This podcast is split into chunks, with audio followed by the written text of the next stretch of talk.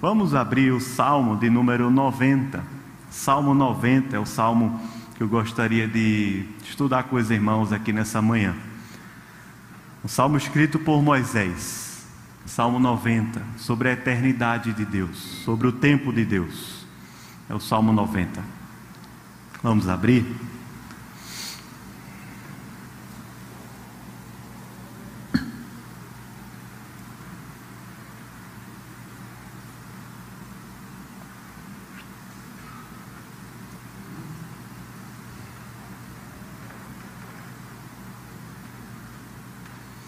Salmo 90, vou fazer aqui a leitura, tá bom?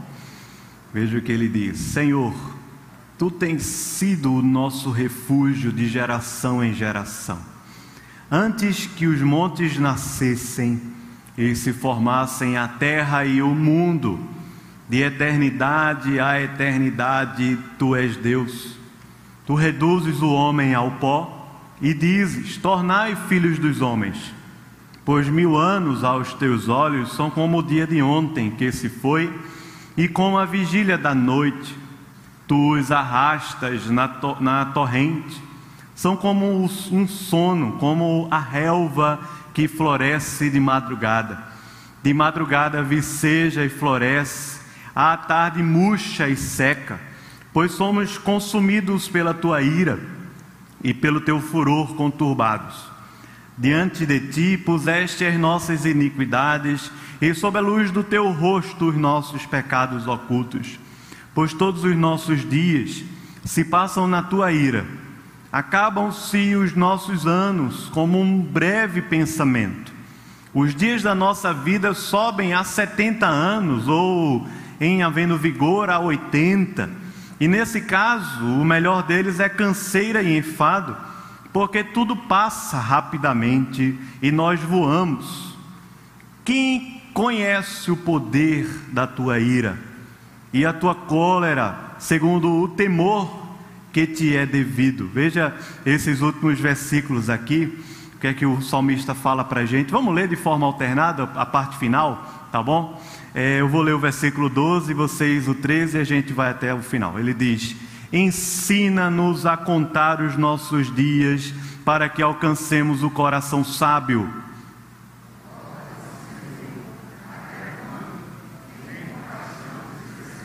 Sacia-nos de manhã com a tua benignidade, para que cantemos de júbilo e nos alegremos todos os nossos dias.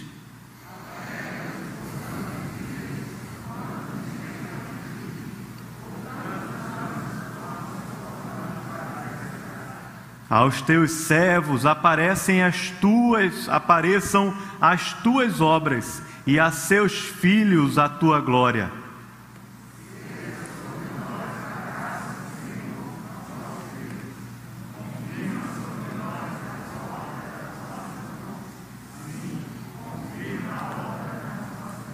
Amém, amém. Senhor, fala conosco, Pai. Nós lemos aqui a tua palavra. Vem, Senhor, com tua graça, o teu espírito, em nome de Jesus. Amém. Amém. Meus irmãos, o Salmo 90 é o salmo mais antigo que a gente tem aqui no livro dos Salmos. Nós temos 150 salmos na Bíblia, nesse livro aqui de Salmos, 150 cânticos. E o Salmo 90, ele foi o mais antigo porque ele foi escrito por Moisés. Moisés não escreveu apenas esse cântico, ah, se você ler o Pentateuco, você vai ver que há várias partes lá, de Gênesis, Êxodo, Levítico, Números, Deuteronômio, que Moisés escreve um cântico, é verdade. Mas aqui no livro de Salmos, esse aqui é o único que é atribuído a Moisés. O cântico, essa poesia hebraica, ela aparece em várias partes da Bíblia, em meio a muitas narrativas e em meio também à lei. Vocês sabem que a primeira parte ali do, da Bíblia, que é o Pentateuco, é conhecido como a lei, a lei do Senhor. E no meio de um turbilhão de acontecimentos, de narrativas, de libertação, de opressão, é, é, de um poder de Deus imenso, quando o mar vermelho se abre, de um povo que está peregrinando 40 anos no deserto, em meio a esse turbilhão de coisas, de repente entra um cântico, um louvor que Moisés traz ali e que está sendo relatado para a gente na Bíblia. É uma expressão de adoração a Deus em meio às narrativas, em meio aos acontecimentos que a gente vai vivendo na vida. É uma expressão de adoração a Deus em meio às ordens, aos mandamentos, aquilo que a gente tem na Bíblia como a palavra do Senhor, como algo que nós devemos viver na nossa caminhada aqui na terra.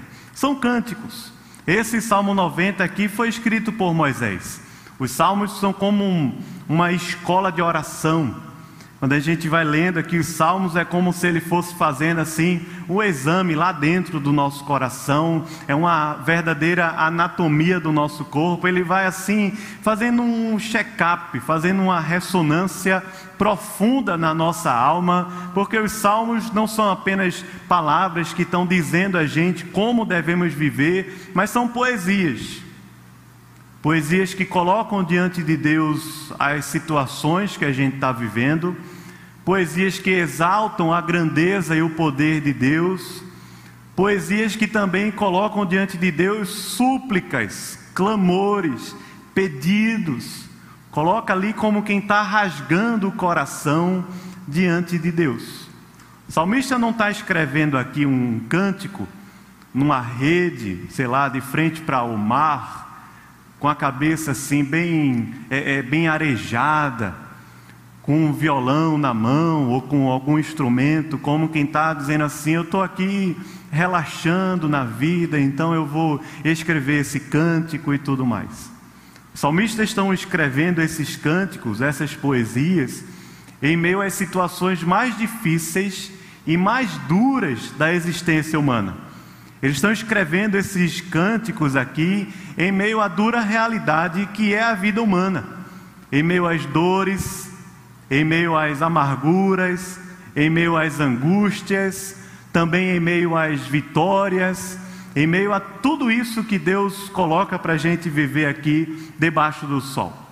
Salmo 90 ele é super interessante para mim porque ele fala sobre o tempo.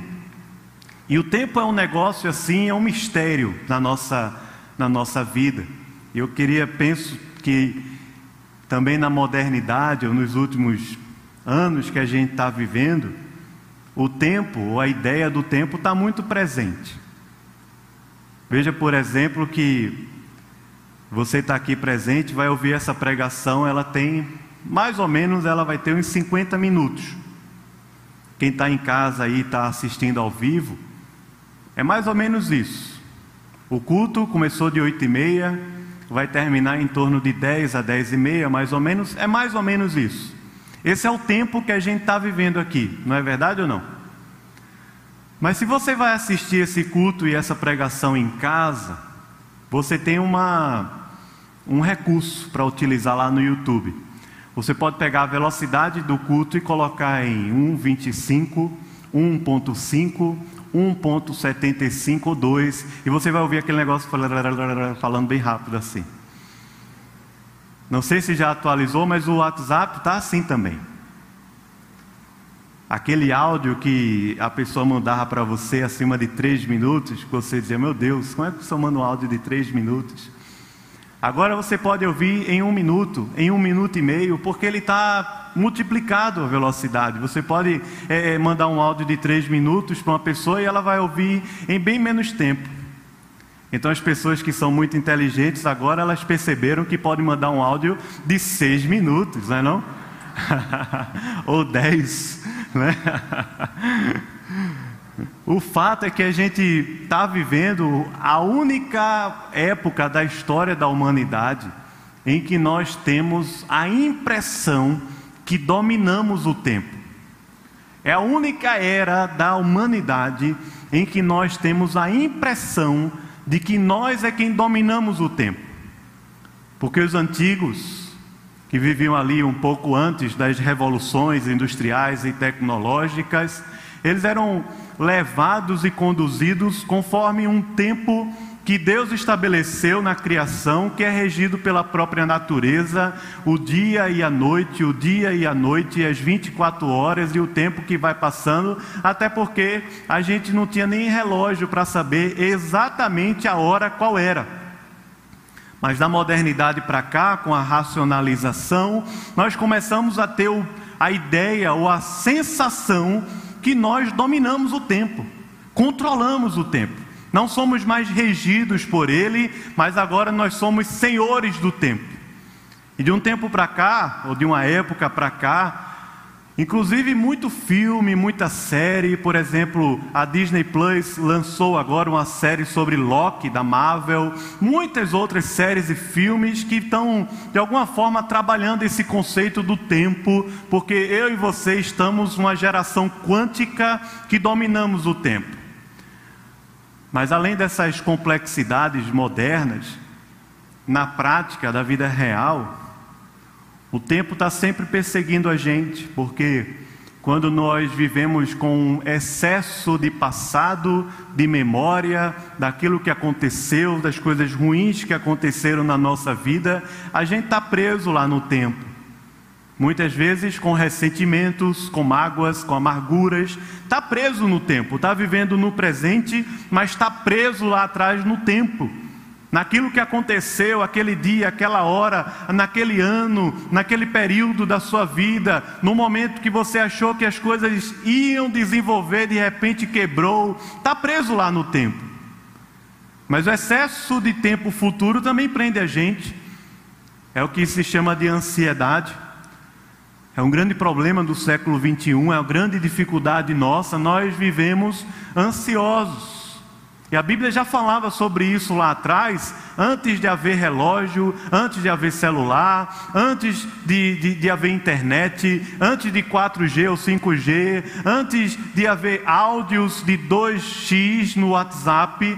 A Bíblia já falava sobre ansiedade esse excesso de futuro que faz com que a gente também não consiga viver o presente, porque o nosso coração está preso naquilo que vai talvez acontecer amanhã, que eu e você não dominamos, mas o mundo de várias maneiras faz a gente acreditar que a gente domina. Quem imaginaria que nós estaríamos hoje nesse culto com essa máscarazinha assim no rosto? Com limitações, distanciamentos, com isso, com aquilo. Nós não dominamos o tempo. E Moisés foi esse profeta, esse homem de Deus, esse representante de Cristo lá atrás, e de alguma forma, quando escreveu essa poesia do Salmo 90, nos colocou numa narrativa de tempo muito maior do que essa nossa presente. Moisés fala sobre a eternidade de Deus. Deus, ele é um Deus eterno. Deus é um Deus que está além e para cima do tempo, porque foi Deus quem criou o tempo e a época, ou os tempos e as épocas. A gente viu aqui no pastoreio recentemente, acho que na última terça-feira, lá no livro de Levítico, capítulo 25, sobre o ano do jubileu, Veja que quando você vai lendo a Bíblia aqui, há tantas e tantas narrativas sobre uma condução de Deus no tempo. Deus fez o tempo, o dia e a noite. Deus fez a história funcionar a partir de dias que vão, vão se complementando um dia após o outro. Há um movimento da terra em torno do sol e em torno dela mesma, que foi criado e estabelecido perfeitamente por Deus. Deus é quem rege isso, eu e você não conseguimos mudar isso. Deus fez o, o processo para que ele pudesse acontecer em torno de semanas. E nessa semana tem um tempo que eu e você devemos respeitar, tem um ritmo que eu e você devemos respeitar. O ritmo é nós trabalhamos seis dias e descansamos e com, contemplamos a Deus um dia. Há um ritmo estabelecido por Deus na criação, são sete dias da semana. A cada sete anos, a terra deve descansar também. Há um ritmo de Deus para a terra. A cada 49 anos há um ano do jubileu, é um ano diferente, um ano de descanso, de renovo espiritual, de partilha, de, de voltar à essência da nossa vida. E a gente também deve respeitar esse ritmo e esse processo de Deus. Deus criou a terra assim. Mas justamente porque Deus ele é um Deus eterno, ele é Senhor do tempo, Senhor da história, Senhor da nossa vida, ele não está limitado ao tempo, mas ele foi quem criou tudo isso e ele é quem rege a história para que eu e você estivéssemos vivendo exatamente isso que você está vivendo hoje no dia 20, né? Hoje é 20 de junho de 2021. É o tempo. Não dá para colocar 2x. Não dá para conversar com o marido ou a esposa, aquela conversa difícil, e botar 2x. Só se ele mandar um áudio, né? Você vai, ah, manda um áudio para mim. Não dá para repreender o filho em 2x, numa velocidade 2x. Não dá. Nós temos um tempo para viver, uma história para viver. Nós estamos envolvidos nisso. E Moisés foi esse homem que percebeu isso. E veja só como o tempo é interessante na vida de Moisés. Na vida de Moisés. Moisés viveu 120 anos. É muito tempo, não é não? E o cara que viveu 120 anos escreveu aqui que a vida humana ela está em torno de 70, 80, muito bem, obrigado. Moisés viveu 120 anos. Moisés foi aquele homem que nasceu num período muito difícil da história. O povo que ele fazia parte estava escravo no Egito. E quando Moisés nasceu, houve uma ordem para que as parteiras matassem as crianças. Houve um aborto coletivo no estado do Egito, como havia em vários povos antigamente. Toda criança que nascer deve ser morta. Moisés nasceu nesse período. Deus deu a ele um livramento. Ele vai ser conduzido para ser criado como filho da filha de Faraó.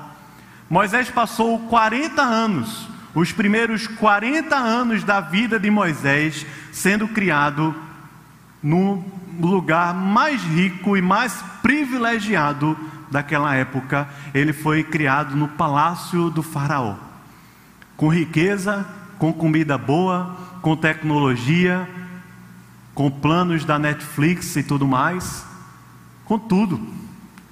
Bons estudos, línguas de vários povos, uma biblioteca imensa.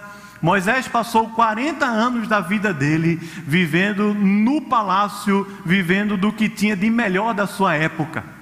Esse foi o primeiro período da vida de Moisés, que está escrito lá em Êxodo, capítulos 1 e 2.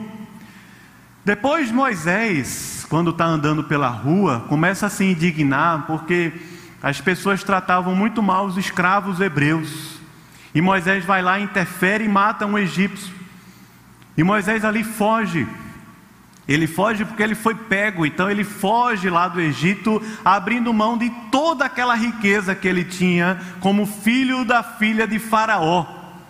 Moisés vai passar agora 40 anos no deserto. É uma mudança abrupta, irmãos. Alguém que vivia numa grande cidade, com a pulsão de uma grande cidade, com o movimento e as complexidades de uma grande cidade, e vivia no centro da grande cidade, no palácio, com tudo o que ele tinha do bom e do melhor. Agora ele vai viver no deserto. E lá no deserto de Horebe, Moisés se encontra com um homem que ele era chamado na sua identidade como amigo de Deus. O nome dele era Reuel, ou também Jetro. Se tornou o sogro de Moisés. Moisés passou ali convivendo com um amigo de Deus durante mais 40 anos no deserto. Apagado. 40 anos esquecido. Desligado da história está no bastidor da história, 40 anos no deserto. não tem ligação, não tem chamada de vídeo, sem cartas escritas, pelo menos o relato não fala. 40 anos Moisés passou no deserto. A gente leu aqui, inclusive, no texto de Deuteronômio, capítulo 8, Moisés falando sobre os propósitos de Deus ao nos colocar no deserto. Esses foram o segundo, a segunda etapa, essa foi a segunda etapa da vida de Moisés.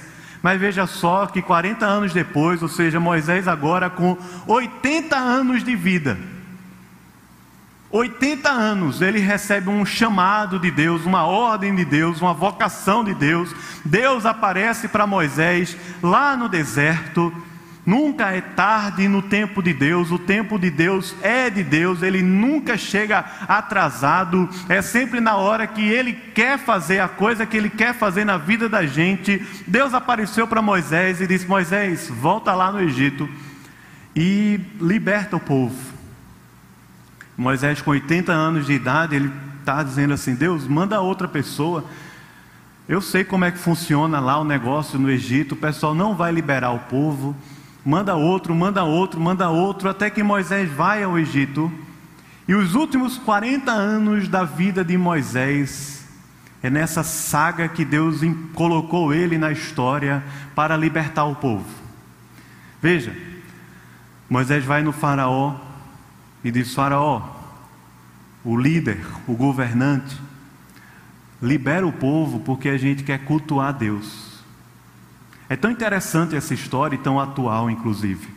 Libera o povo, a gente só quer adorar a Deus. A gente tem uma promessa. O faraó não vai, o Senhor endurece o coração. Nós conhecemos a história, as pragas, até que o povo sai do Egito, atravessa ali o Mar Vermelho e está diante de um deserto. Agora você imagine só que, ah, vamos pensar assim: na sua casa, sua família resolveu fazer uma viagem, certo? Ou seu marido, ou sua esposa, ou seu pai, ou sua mãe, resolveu fazer uma viagem. Arruma a mala que a gente vai fazer uma viagem amanhã.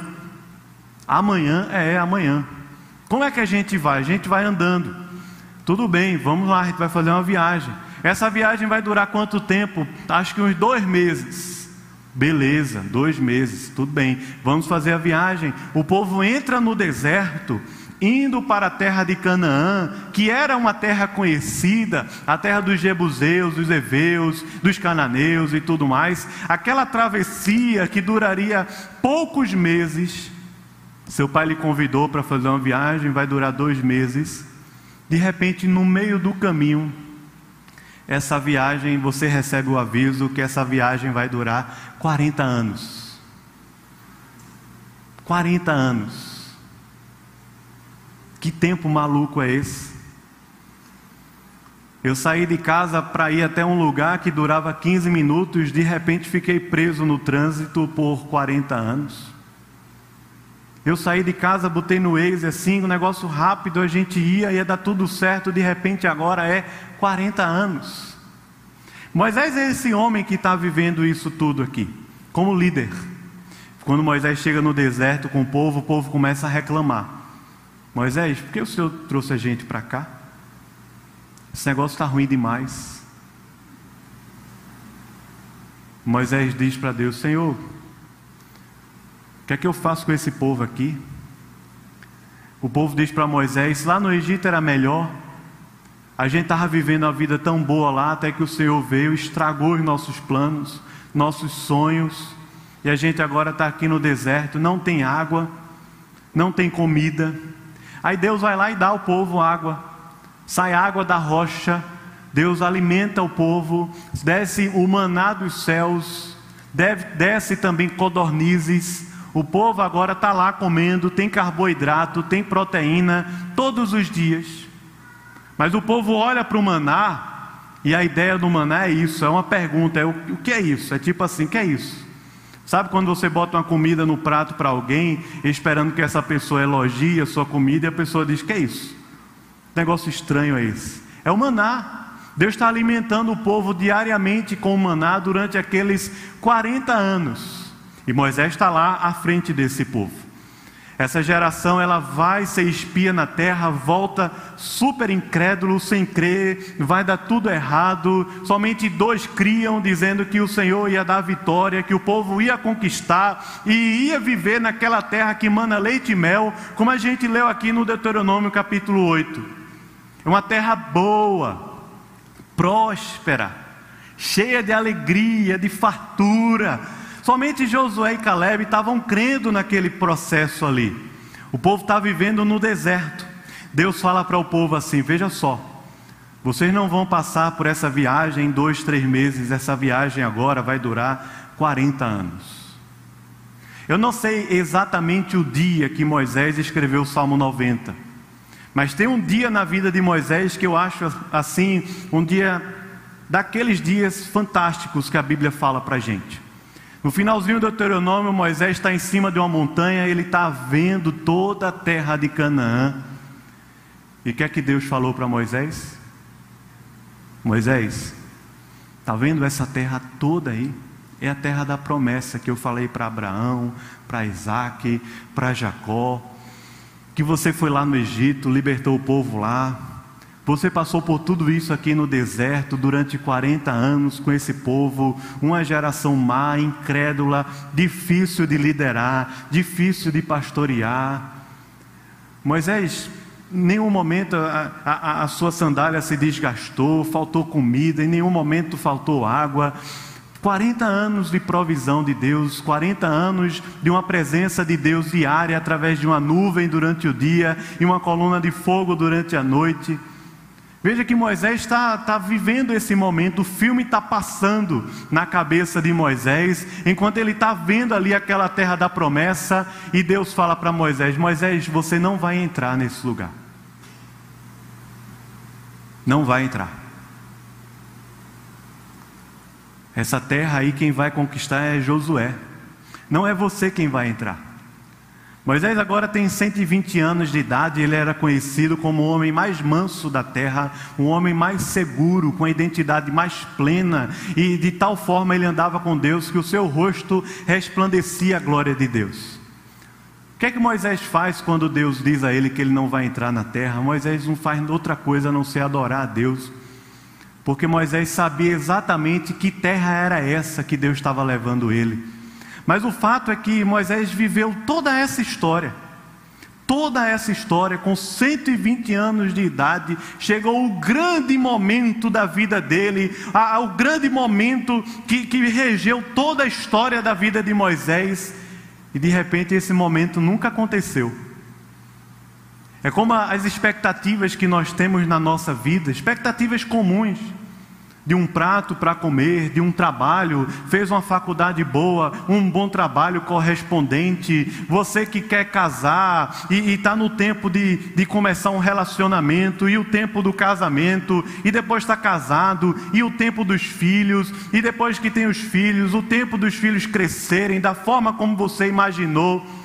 E as coisas vão acontecendo assim. Você passou já da idade do trabalho, está se aposentando, idealizou uma coisa para a sua vida. Eu quero viver numa terra da aposentadoria dessa forma, no tempo da aposentadoria, o tempo da velhice. E esse tempo todo as coisas estão acontecendo muitas e muitas vezes diferente do jeito como eu e você planejamos. Ou não é verdade? Diferente. Eu não sei o momento que Moisés escreveu essa história. Mas quando eu vejo que esse Salmo 90 foi escrito por Moisés, essa história ela vai sendo reconstruída na minha mente, no meu coração. E de repente Moisés chega a dizer: Deus, de eternidade a eternidade, tu és Deus.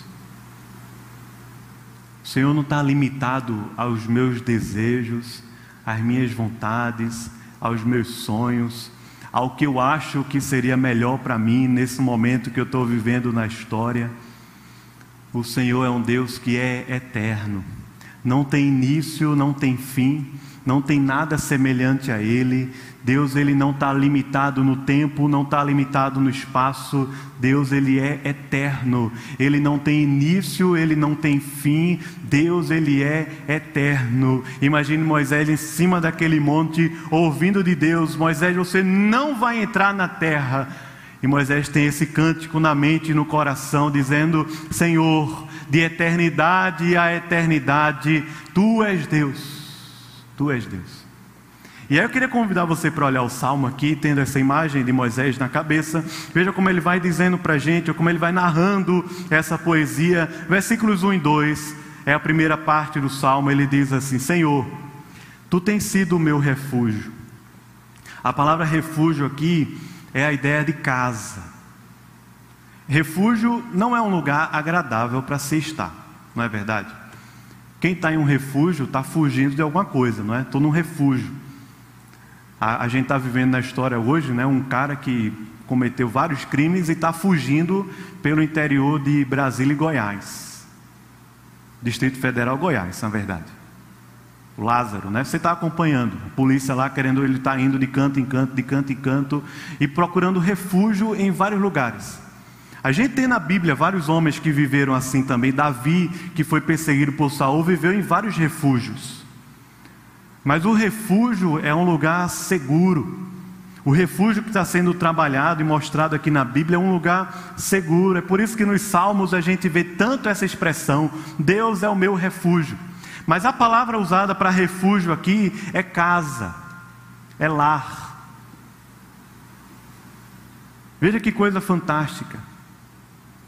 A casa, o lar, pelo menos deveria ser assim, nem sempre é assim. É aquele lugar que a gente se sente mais seguro, mais à vontade, que a gente tem vontade de ir para casa. Está trabalhando, mas quer ir para casa, é o lugar do seu refúgio, do nosso esconderijo, é o lugar que a gente se sente ali abrigado, acolhido, amado. É a casa. Moisés está dizendo assim: Deus, tu és a minha casa, tu és o meu refúgio, Deus, tu és o meu lar. É isso que Moisés está dizendo aqui no Salmo. Tu és o meu doce lar. Tu és o lugar mais seguro que eu possa estar. Deus, tu és o meu refúgio. Não é uma coisa, um lugar físico, não é uma ideia, não é um prêmio que Moisés vai ganhar. Moisés está cantando, dizendo para Deus assim: Senhor, tu és o meu lar. Você já pensou que oração bonita a gente podia dizer para Deus hoje? Talvez você, inclusive, que não tem um lar bom para se viver, é confusão, é briga, é amargura, está faltando até comida talvez na mesa. Ou talvez você que tem um lar abrigável, legal, é, é confortável. Mas veja a expressão que Moisés está usando aqui nesse salmo, ele está dizendo assim: Deus, tu és o meu doce lar. O Senhor é o lugar mais seguro da terra. É no Senhor que eu me sinto mais acolhido e mais seguro ainda mais do que na minha própria casa. É essa a essência do Salmo 90. Veja como ele diz aqui nos versículos 1 e 2: ele fala, Senhor, tu tens sido o meu refúgio, a minha casa, de geração em geração. E veja que Moisés já passou pelo menos três gerações na vida dele. Ou seja, a ideia aqui é do tempo de tempo em tempo, de geração em geração, a coisa está acontecendo. Pelo menos três gerações Moisés já passou, na época que Moisés viveu os 40 anos. A turma hoje diz que uma geração ela não dura mais 40 anos, alguns dizem que dura entre 5 e 10 anos. Veja só, de tempos em tempos Moisés está dizendo para Deus, e tempos em tempos o Senhor é a minha casa, é o meu refúgio de eternidade a eternidade, tu és Deus. Ele fala: antes que os montes nascessem e se formassem a terra e o mundo, de eternidade a eternidade, tu és Deus. Essa oração de Moisés, ela aparece também desse tipo aqui lá no livro de Jó. Jó passou por muito sofrimento, por muita luta aqui na terra. Mas quando o Senhor aparece para Jó e vai conversar com Jó, parece que Deus coloca Jó assim num, num imprensado gigante. Deus pergunta a Jó: Jó, onde é que tu estavas quando eu lancei, ou quando eu lançava os fundamentos da terra? Jó pequeno, fraco como eu e você, não tem resposta para uma pergunta dessa. Onde é que eu e você estávamos quando Deus lançava os fundamentos da terra? Essa é a oração de Moisés. E veja que esse tipo de oração e esse tipo de revelação faz com que todas as coisas ao nosso redor percam a força, percam o foco, percam o holofote, porque a gente está diante de um Deus que é eterno. Deus não, não, não funciona conforme o tempo da nossa dor, o tempo da nossa confraternização, o tempo da nossa festa. Deus, Ele é eterno. Antes que houvesse mundo, Deus já existia, de eternidade a eternidade. Tu és Deus, é o que Moisés está falando aqui nessa primeira parte do salmo. Na segunda parte, versículos de 3 a 6, veja por favor o que, é que ele diz aí, porque nessa segunda parte é quando eu e você, de alguma forma, nos encontramos aqui. Ele diz assim: Tu reduzes o homem ao pó e dizes: Tornai filhos dos homens. Versículo 4, vamos ler juntos o versículo 4, você me ajuda aí, por favor. Ele diz: Pois mil anos aos teus olhos são como o dia de ontem, que se foi, e como a vigília da noite. Tu os arrastas na torrente, são como um sono, como a relva que floresce de madrugada. De madrugada ela viceja e floresce. À tarde ela murcha e o que? E seca. O que é a vida da gente, irmãos? O que é a sua vida, a sua história? Ele fala aqui assim: é o Senhor quem reduz o homem ao pó. O Senhor nos fez do pó e ao pó nós tornaremos. Tiago, no capítulo 4, vai dizer que a nossa vida é como uma neblina que cedo passa. Percebe que quando a gente quando a gente enxerga ou vê isso com os olhos da fé espirituais, as coisas que a gente anda tão preocupado e tão pesado, elas vão se tornando cada vez menores, ou não? Quando a gente percebe a grandeza de Deus, a eternidade de Deus, e percebe que a gente não é nada, que a gente é como um pó, a gente é como um, um, uma, uma relva que vai crescendo de madrugada, ela vai crescendo, ela viceja, ela floresce, mas no final do dia ela murcha e ela seca completamente. Quantos anos de vida nós vamos viver, irmãos?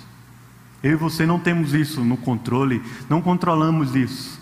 Mas a gente vive numa geração que tenta de alguma forma eternizar. Há tantos tratamentos para que a gente viva mais. E é verdade que as pessoas hoje estão vivendo mais, mais tempo. Tratamentos de estética, tratamentos de saúde, tratamentos é, é, é, de, de saúde física, de saúde mental, tratamentos e mais tratamentos para que a gente possa viver mais e mais, com a ideia de a gente tentar eternizar a nossa vida, eternizar a nossa história. Só que Moisés está diante de um Deus eterno e a, a percepção que ele tem de si mesmo é que, na verdade, ele é pó. E quando a gente tem essa percepção da grandeza de Deus e da nossa pequenez, eu posso dizer para você: os grandes temas, os grandes problemas, as grandes crises, as ansiedades que nós enfrentamos aqui na vida, elas vão perdendo força e vão perdendo volume. Porque eu e você somos como um sopro. E aos olhos de Deus, que é eterno, mil anos são como o dia de ontem que se foi e como a vigília da noite. Mil anos. Veja que nenhum de nós vai viver mil anos. Talvez 70, talvez 80, talvez 100, ou como Moisés, 120. Nenhum de nós vai viver mil anos, mas ele está dizendo: mil anos na presença de Deus são como um único dia que passa rapidamente. A nossa vida é pequena, é fraca, é frágil. Eu e você não dominamos e não controlamos nenhuma parte dela. Nenhuma. É isso que Moisés está percebendo aqui nesse cântico de adoração, de exaltação a Deus. A minha vida, a nossa vida é como uma neblina. Perceba que Eclesiastes trata tão bem esse ponto aqui, de uma forma excelente. Ele diz lá em Eclesiastes uma coisa que a gente não quer ouvir. Ele diz assim: Nós seremos esquecidos. Esquecidos. A gente que é a geração da fotografia, no Instagram, tira foto para eternizar o momento, não é? Tudo que a gente gosta, a gente vai tirar foto. Fotos, fotos, fotos. Antigamente era um filmezinho de 36 poses. Você revelava, nem sabia o que é que tinha lá dentro. Antigamente, não era na minha época, antigamente, né? 24, 36 poses, ia lá na Kodak, revelava, você nem sabia que foto estava lá dentro. Às vezes tinha uma, uma, foto, várias fotos perdidas, nada a ver, que você pagava por elas, estava lá para você. Hoje em dia, um único momento a gente tira 20 fotos. É a mesma foto, mas uma está assim, outra assim, outra assim, outra assim, outra assim, outra assim. Não tem diferença nenhuma, mas você tem que escolher a melhor. São 20, 30, 40 fotos iguais. A gente tira foto, foto, foto, guarda nos drives, guarda nas nuvens, vai guardando e guardando e guardando. Mas Eclesiastes diz para a gente que a gente vai ser esquecido. Se eu e você vivermos até o final, tivermos filhos, tivermos netos, tivermos bisnetos, tivermos tataranetos, deixa eu dizer para você uma grande novidade: o seu tataraneto e o meu tataraneto nem vai saber qual é o seu nome, qual é o meu nome. Você sabe o nome do seu tataravô? Você sabe? Perceba só como a coisa funciona. A nossa vida é como um sopro. A gente quer controlar o negócio, mas é como um sopro. Você sabe como é o nome dos seus pais, sim ou não? Sabe, papai e mamãe? Sabe como é? Você tem dois pais, né? Papai e mamãe, não é isso? Aí você tem quantos avós? Quatro avós. Você sabe o nome dos seus quatro avós? Você sabe. Tem gente que já perdeu aqui, mas você talvez você saiba o nome de, dos quatro avós. Você sabe o nome dos seus oito bisavós? Se alguém sabe, levanta a mão aqui que eu quero ver. Não vai, sabe? Rapaz, isso é fera. Só uma pessoa aqui, online eu não sei. Oito bisavôs. Você sabe o nome dos seus 16 trisavô, alguns dizem, ou tataravô, não é isso? Trisavô, eu nunca sei se é trisavô ou tataravô. 16. Meus irmãos, a nossa vida é assim. É como a neblina, passa. É isso que Moisés está percebendo mesmo trilhando ali 40 anos por aquele deserto. 40 anos. Não é um ano, não são dois anos, são 40 anos pelo deserto. Veja a terceira parte do salmo, que é que ele diz, versículos de 7 a 11. Moisés fala assim: ele diz: Pois nós somos consumidos pela tua ira, e pelo teu furor nós somos conturbados. Diante de ti puseste as nossas iniquidades e sob a luz do teu rosto os nossos pecados ocultos. Pois todos os nossos dias se passam na tua ira, acabam-se os nossos anos como um breve pensamento. Os dias da nossa vida sobem a 70 anos, ou em havendo vigor a 80 anos. Neste caso aqui, o melhor deles é canseira e enfado, ou seja, os melhores momentos da nossa vida foram os momentos que nós estávamos mais enfadados e mais cansados, porque tudo passa rapidamente e nós voamos na história. Mas ele diz no verso 11: Quem conhece o poder da tua ira e a tua cólera, segundo o temor que te é devido? Veja o que Moisés fala aqui nessa terceira parte do salmo. Ele diz assim: Eu e você, nós nos encontraremos com Deus. E se eu e você, quando nos encontrarmos com Deus, estivermos vivendo na cegueira do pecado, na cegueira do nosso próprio coração, sem termos nos rendido ao seu grande amor e ao seu grande senhorio, nós vamos nos encontrar com a ira de Deus. A ira de Deus.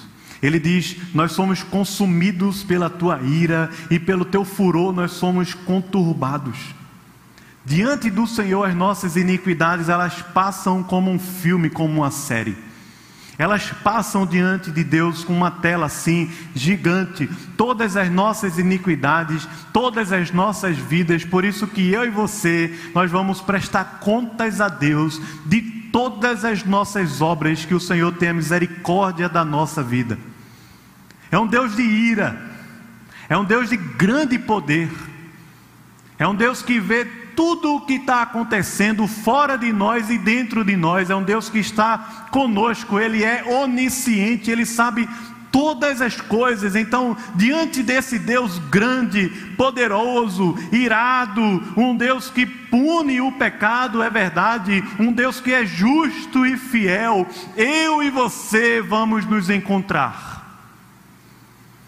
E por isso que ele termina aqui no versículo 11 dizendo: Quem é que conhece o poder da tua ira? Ou seja, quem tem condição de enfrentar o poder da cólera e da ira, do juízo e da justiça de Deus aqui na terra?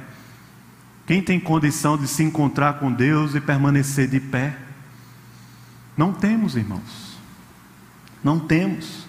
E veja que a percepção prática na vida da gente é a mesma, porque os dias da nossa vida, eles não passam de 70, não passam de 80 anos. Porque eu e você não temos controle sobre nada. Não temos. E os melhores momentos da nossa vida foram momentos recheados por lutas, aflições, dificuldades, cansaços e enfados. Porque tudo passa rapidamente passa rápido. Eu escuto isso há muito tempo. Quando eu era criancinha, que eu encontrava um parente mais velho, esse parente mais velho dizia assim: Olha como ele cresceu. A criança adora, né? Tá grande, aperta, né? Tá grande. Aí encontra adolescente, aí o adolescente já não quer mais, está cheio de espinha no rosto, como eu tinha. Aí eu encontro, olha como ele está grande, cheio de espinha no rosto cheio de minâncora, né?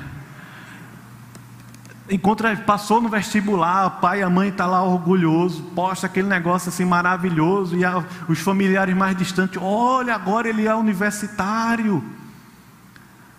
Eu vejo muito isso com minhas filhas, assim, quando eu. A, a, qualquer pessoa que vê uma criança, papai e mamãe, a primeira coisa que ela faz é identificar com quem ela parece, não é? Já viu isso? Tem que identificar, é a regra número um. Né?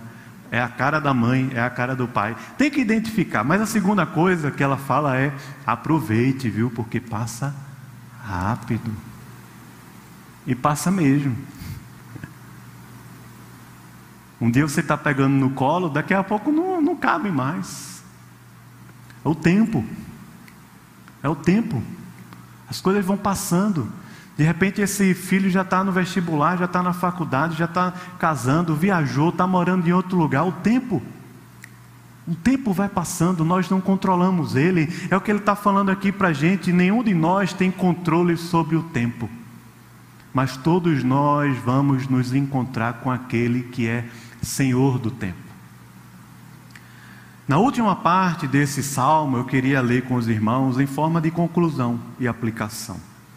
Porque a última parte desse salmo aqui, dos versículos 12 ao 17, ela é fantástica, porque é cheio de verbos no imperativo, que são aqui como orações que a gente pode fazer hoje também. Os verbos aqui estão no imperativo, são ordens, são clamores, são pedidos. Aqui eles, eles são da seguinte maneira: ele diz assim: ensina-nos, volta-te, sacia-nos, alegra-nos, apareçam e confirma, que se repete mais uma vez, confirma. São sete verbos, hoje a gente pode dizer seis, porque o último se repete, que são no imperativo. É como Moisés está terminando um salmo em, em tom de oração, de clamor a Deus. Eu acho que essa poderia ser a nossa oração para a gente viver uma boa vida na terra que o Senhor nos deu, nesse tempo que eu e você estamos vivendo. Eu creio que essa poderia ser uma boa oração para nós vivermos no tempo que nós estamos vivendo hoje. E amanhã ela vai ser também, mas eu estou falando sobre hoje. Hoje, o que é que o Senhor quer falar ao teu coração hoje? O que é que o Senhor quer conduzir na sua vida hoje? O que é que o Senhor quer produzir através de nós hoje? Essa aqui para mim são orações de um Senhor, de um, de um homem como Moisés que se encontra diante de um Deus eterno. Versículo 12, vamos ler o 12, você pode ler comigo. Ele diz assim: primeiro, ensina-nos a contar os nossos dias para que alcancemos o coração sábio. E Moisés está orando aqui pedindo a Deus, é simples. Ele está dizendo: Deus, usa tudo o que está acontecendo ao meu redor de uma forma pedagógica. Usa tudo o que está acontecendo ao meu redor de uma forma pedagógica. Para que nesses dias que eu estou vivendo, tudo isso que eu estou vivendo hoje produza no meu coração sabedoria. Não produza no meu coração amargura, nem produza no meu coração orgulho, nem produza no meu coração desânimo são sempre os dois ladrões da nossa alma: desânimo ou orgulho. Dois ladrões que estão sempre presentes à espreita do nosso coração. Quando nós desacreditamos, desanimamos. Quando nós começamos a nos achar e achar que as coisas estão acontecendo por causa da gente, a gente se orgulha e em todos os dois ambientes a gente perde Deus de vista, perde a sabedoria de Deus de vista. São os dois ladrões que estão ao redor do nosso coração: é o desânimo ou é o orgulho. Mas a sabedoria é esse ponto de alguém que está experimentando a graça e a providência de Deus na vida prática, na vida real.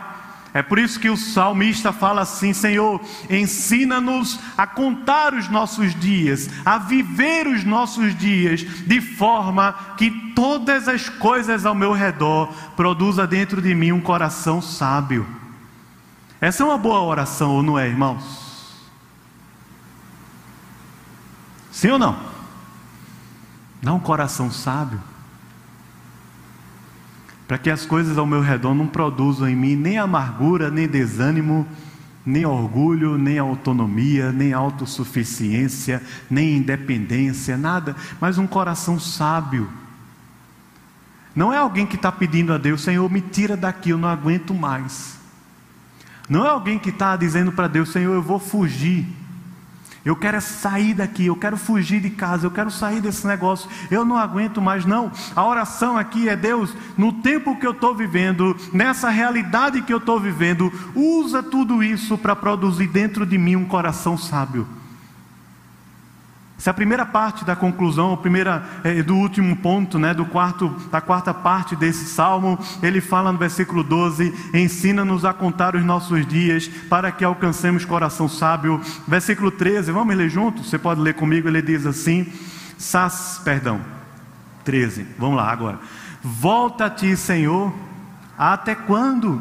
Tem compaixão dos teus servos. Segunda coisa, em tom de conclusão e aplicação aqui, esse verbo volta-te, ele é o mesmo verbo utilizado em outras partes da Bíblia, traduzidos como vivificação. Porque quando Deus se volta para nós e para nossa terra, há um grande avivamento. Grande avivamento. A oração aqui do versículo 13 não é Deus muda as coisas ao meu redor, mas é Deus volta-te para nós. Volta-te para nós. A oração aqui do verso 13 é: Aviva a tua obra no decorrer dos dias e no decurso dos anos, faze-a conhecida, como o profeta Abacuque. Aviva como no Salmo 85, nós lemos aqui também, várias vezes essa palavra aparece: até quando, Senhor, tudo isso vai acontecer? Volta-te para nós, vivifica-nos, Senhor, vivifica-nos, Senhor. E várias outras partes da Bíblia, quando o povo está vivendo épocas difíceis, de exílio, de separação, de luto, de tragédias, de pobreza, mas o povo está dizendo: Senhor, restaura a nossa sorte como as torrentes do Negueb, Senhor, aviva viva a tua obra na terra. Essa é a oração do Salmo 90. É alguém que está percebendo que no tempo e no espaço Deus pode intervir, Deus pode agir, Deus pode salvar, Deus pode livrar, Deus pode encher tudo e todas as coisas. Por isso que ele está dizendo, Senhor, volta os teus olhos para mim, volta os teus olhos para essa terra, aviva-nos, Senhor. É o segundo elemento que aparece aqui como imperativo. Veja o terceiro no versículo 14, ele diz assim: Vamos ler o 14? Sacia-nos de manhã com a tua benignidade. Amém. Veja que coisa maravilhosa. Terceira imperativo, terceira oração, em tom de conclusão e aplicação, ele está dizendo: Senhor que a tua salvação e a tua aliança satisfaça a minha alma. A palavra usada aqui como benignidade é resed. É uma palavra de aliança, de amor, de benignidade de Deus. São as misericórdias e a graça de Deus. Ele está dizendo: Senhor, satisfaz a minha alma pela manhã com a tua salvação, para que o meu coração se encha de júbilo e todos os dias sejam dias alegres na nossa vida. O que é que faz o meu coração e o seu coração estar tá feliz, pleno e satisfeito, irmãos? É aquela mensagem de WhatsApp que você recebe às seis horas da manhã, quando acorda e vai logo lá ver? É o jornal da manhã? É um dinheiro assim extra? É um prêmio? Veja a oração de Moisés aqui, ele está dizendo: Deus, minha oração é que o meu coração seja pleno e satisfeito.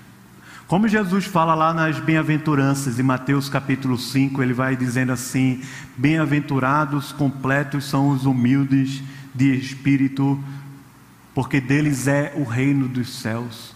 Bem-aventurados os que choram, bem-aventurados os mansos, bem-aventurados os pacificadores, bem-aventurados os limpos de coração, bem-aventurados completos, cheios, plenos, satisfeitos, por causa do reino de Deus, por causa da salvação de Deus. Essa é a terceira oração que Moisés está fazendo aqui para Deus, Senhor, sacia. E aqui a palavra é forte. É forte o tom que é dado aqui no hebraico, é forte, é, é um clamor de fato. Deus sacia a minha sede. Eu estou morrendo de sede, vivendo no deserto 40 anos, na luta das minhas peregrinações, mas Deus satisfaz a minha alma com a tua benignidade. Quarto, em tom de conclusão, versículo 15. Você pode ler comigo o que, é que ele diz assim? Ele fala, vamos lá? Alegra-nos por tantos dias, quantos nos tens afligido por tantos anos, quantos suportamos a adversidade. O quarto pedido e clamor que Moisés faz aqui a Deus é: Senhor, enche a minha vida de alegria. A carta de Paulo aos Filipenses, que é a carta da alegria, quando ele diz: Alegrai-vos no Senhor, outra vez vos digo: alegrai-vos. Alegria que é uma marca do cristão, foi C.S. Lewis quem falou isso. Uma das grandes marcas do cristão é a alegria. Eu posso lhe dizer que foi o que mais me chamou a atenção quando eu estive no acampamento, que eu não era cristão ainda, foi a alegria. Alegria. A palavra de Deus fala que a alegria do Senhor é o que? É a nossa força, é a alegria. Então o salmista está dizendo aqui, Moisés está dizendo, Deus, alegra o meu coração. Enche o meu coração de alegria em meio às duras peregrinações que nós passamos, em meio às duras adversidades que nós passamos, enche o meu coração de alegria. É o quarto clamor. Veja o quinto no versículo 16, que é que ele diz assim: Senhor, aos teus servos apareçam. O verbo aí no, no imperativo é apareçam, aparecer. Ele fala: aos teus servos apareçam as tuas obras e a seus filhos o que, irmãos? A tua glória. Veja o clamor de Moisés aqui. Deus, não, não, não é mais o que eu quero, não. Mas faz os teus servos enxergarem a tua obra e a tua glória aqui na terra. É alguém que está dizendo, Deus, eu não estou pensando na terra prometida. Eu não estou pensando na solução dos meus problemas. Eu não estou mais pensando na minha carreira. Eu não estou mais pensando nos meus relacionamentos. Eu não estou mais pensando no meu futuro. Eu não sei o que é que vai ser o meu dia de amanhã. Mas, Senhor, por favor, que os teus filhos, que os teus servos vejam as tuas obras e a tua glória. Moisés sabia que o que ele estava vivendo lá atrás era uma, uma um, o êxodo e toda aquela história. Era sim, de fato, uma analogia de uma história muito maior do que Moisés. Moisés sabia que estava vivendo isso, porque Moisés fala sobre Cristo lá atrás. Moisés sabe que há um, um, Messias, há um Cristo que vai se revelar no tempo e no espaço, e a oração que Moisés está fazendo é: Deus, quando esse povo entrar lá na terra, eles vão ter conforto, vai ter terra que mana leite e mel, mas Deus, por favor, não deixa eles sozinhos, não deixa eles viverem apenas no conforto, que eles possam lá na terra ver as tuas obras e a tua glória. Por isso que Aparece tanto na Bíblia a expressão que o conhecimento da glória do Senhor encha a terra como as águas cobrem o mar. E a última oração, no versículo 17, a sexta, ele diz: Seja sobre nós a graça do Senhor nosso Deus. Vamos ler essa parte final? Você pode ler comigo? Confirma sobre nós as obras das nossas mãos. Sim confirma a obra das nossas mãos. Amém. Essa é a sexta. Em tom de conclusão e aplicação, diante do tempo que a gente está vivendo, a nossa oração pode ser essa também. Será que o que eu e você estamos fazendo e vivendo aqui na terra é a obra do Senhor? É a vontade de Deus? Porque quando ele está falando assim, Senhor, confirma a obra das nossas mãos, ele não está dizendo assim, Deus, carimba lá no céu o que eu estou fazendo aqui na terra, como alguém que vai orar, como eu já vi esse caso, de um certo cidadão brasileiro, que foi orar e disse: Deus, aqui quem está falando é Fulano de Tal. Disse, rapaz, imagina. Então, o que eu estou fazendo aqui na terra, Senhor, carimba no céu. Confirma aí no céu. Dá uma força, dá uma força aí, Deus. Para minha vontade, não. A oração aqui é de alguém que está conformando-se com Ele na morte, para que com Ele na ressurreição possa viver uma vida eterna e poderosa aqui na terra. É o que Paulo fala lá em Filipenses capítulo 3, a partir do versículo 8. Quando ele diz que eu e você podemos conhecer o poder de Cristo na morte e na ressurreição, para seguirmos prosseguindo para o alvo, para o prêmio da soberana vocação de Deus em Cristo Jesus. Quando ele fala sobre a sublimidade do conhecimento de Cristo Jesus, e ali o apóstolo Paulo fala, conformando-me com ele na sua morte, para que o poder da ressurreição seja efetivo na minha vida. É por isso que o salmista está orando aqui, Moisés dizendo: Deus, confirma, ou seja, conforma as nossas obras a essa grande obra que o Senhor está fazendo aqui na terra. Não são os meus caminhos, não são os meus desejos, não são os meus sonhos, mas o teu caminho, os teus pensamentos e a tua vontade. Está no imperativo, Moisés está dizendo para Deus: Senhor, confirma, faz a tua vontade no tempo, porque o Senhor é Deus de eternidade a eternidade. Será que essa não poderia ser uma boa oração para a gente fazer hoje? No tempo que a gente está vivendo.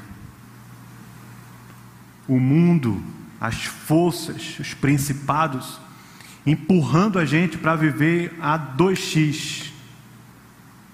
O mundo, tudo que nós vivemos, empurrando a gente a viver com essa sensação maluca de que nós controlamos a vida e conseguimos eternizar os momentos.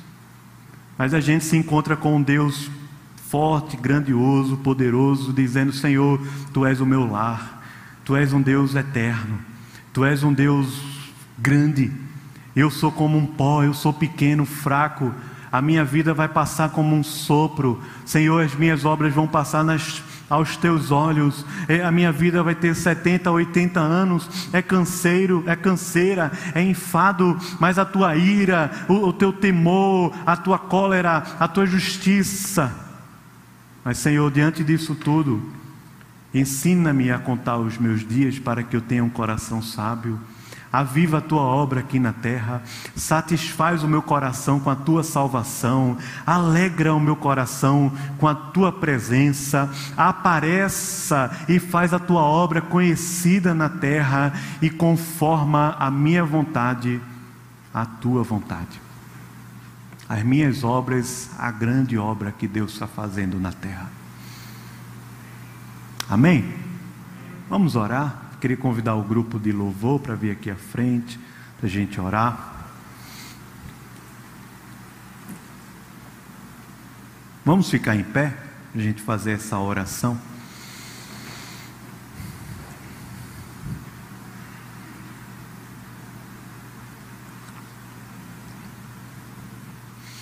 Senhor, a gente está diante de Ti, Deus. Senhor que é Pai, Filho e Espírito, Deus grande, Criador dos céus e da terra. Ó oh, Pai, tantas vezes, Senhor, nós nos, nos advogamos, nos exaltamos para sermos senhores da nossa vida, senhores do tempo, dominadores e controladores mas o Senhor é o nosso lar, o Senhor é o nosso refúgio, o Senhor é Deus de eternidade a eternidade, Senhor. Por isso, Pai, a gente quer entregar diante de Ti a nossa vida, o nosso coração. Oh Deus, desfaz todo o peso, desfaz, Senhor, os nós que a gente vai fazendo na nossa vida aqueles do passado, aqueles também, Senhor, que enchem o nosso coração de ansiedade a respeito do futuro. Senhor, desfaz esses nós, Pai, por favor. Enche a nossa casa, o nosso coração com a tua presença, com a suficiência da tua palavra e da tua grande salvação.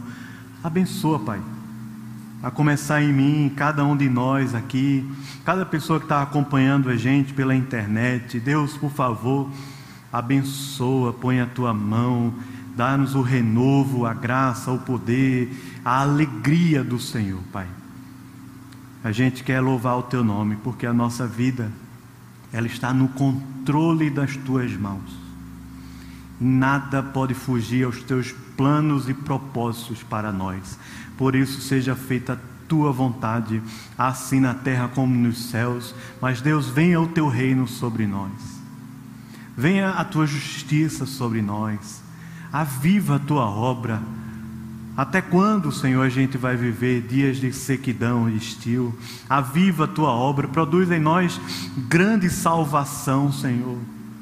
Vivifica-nos, alegra-nos, satisfaz-nos Ó oh, Senhor, apareça, Senhor, e revela a tua obra, o teu reino e a tua glória a nós que somos os teus filhos, Pai. Alegra-nos a cada dia e ensina-nos a viver os nossos dias de forma que a gente possa alcançar um coração sábio. Ó, oh, nos abençoa enquanto pais, enquanto maridos, esposas, enquanto filhos enquanto homens, mulheres, adultos, idosos. Ó, oh, nos abençoa do menor ao maior, Senhor, enche-nos de Ti, Pai. Em nome de Jesus. E que a graça maravilhosa do Senhor Jesus Cristo, o amor de Deus, o eterno e querido Pai, a comunhão, o poder e a amizade do Santo Espírito da promessa, seja sobre nós, o povo de Deus, desde agora e para todos sempre. Amém.